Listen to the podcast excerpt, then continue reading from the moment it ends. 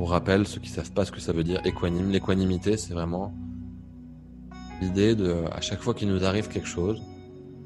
de rester équanime, c'est-à-dire d'observer sans juger ce qui se passe. Et à la source de tout ça, ce que nous dit Bouddha, c'est qu'à chaque fois qu'il se passe quelque chose dans notre vie, au moment donné où ça se passe, à l'instant, à la millionième de seconde où ça se passe, à la source de ça, la racine de ça, il y a une sensation dans le corps.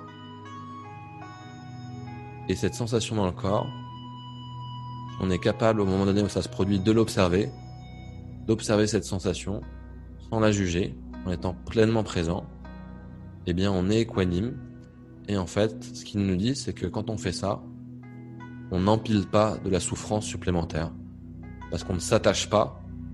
dans un sens ou dans l'autre, à cette sensation, de manière consciente ou inconsciente. On ne s'attache pas à cette sensation et donc du coup, imaginons que ce soit une sensation de plaisir, on va pas passer notre journée à courir derrière, parce qu'on comprend que toutes ces sensations, que tout est impermanent dans la nature, donc tout est en perpétuelle évolution, donc ça sert à rien de s'y attacher. Le seul but, c'est de rester présent. Et pareil, quand il y a eu un événement désagréable dans notre vie et que ça nous a challengé, plutôt que de partir en sucette et de rentrer dans sa colère et dans la réaction et d'être complètement inconscient et d'être dans son corps de souffrance, l'idée c'est pareil, de rester présent et d'observer calmement son corps, d'observer ça boue à l'intérieur. Et si on peut être là et mettre toute sa conscience, toute sa présence avec curiosité, eh bien pareil, on n'empile pas de la souffrance. Cette sensation, au lieu de se multiplier par 10, par 100, par 1000 et de s'ancrer et de se somatiser dans le corps et de créer une histoire et l'histoire de notre vie, si on reste présent, en fait, cette sensation désagréable, elle va évoluer, continuer à évoluer, puis continuer à évoluer, et en fait, l'énergie, elle va circuler, et hop, ça va sortir du corps. Donc l'idée vraiment de l'équanimité, c'est de rester présent ici maintenant et d'observer tout ce qui vient sans juger. Et c'est pareil dans un match de tennis, si, euh, si à chaque fois qu'il y a un point et que toute la foule nous applaudit, on s'attache à ça,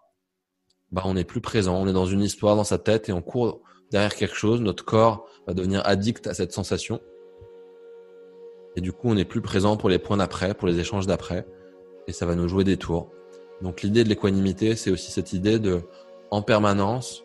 retrouver cette neutralité, de, remettre le compteur à zéro. Vraiment cette idée de, il y a un compteur à zéro et à chaque fois, avant chaque service, avant chaque engagement, avant chaque réunion, avant chaque conversation, je veux être équanime, remettre mon compteur à zéro pour faire en sorte que quand je m'engage dans cette action, je sois pleinement présent et je sois pas biaisé par une perception, par un jugement, par une sensation et que je puisse offrir de l'espace à moi-même et de l'espace à ce qu'il y a autour de moi. Et c'est dans cet espace, en étant pleinement présent, c'est dans cet espace qu'on va pouvoir vraiment créer, co-créer avec ce qu'il y a autour de nous et faire des magnifiques revers, coups droits, services et des belles réunions.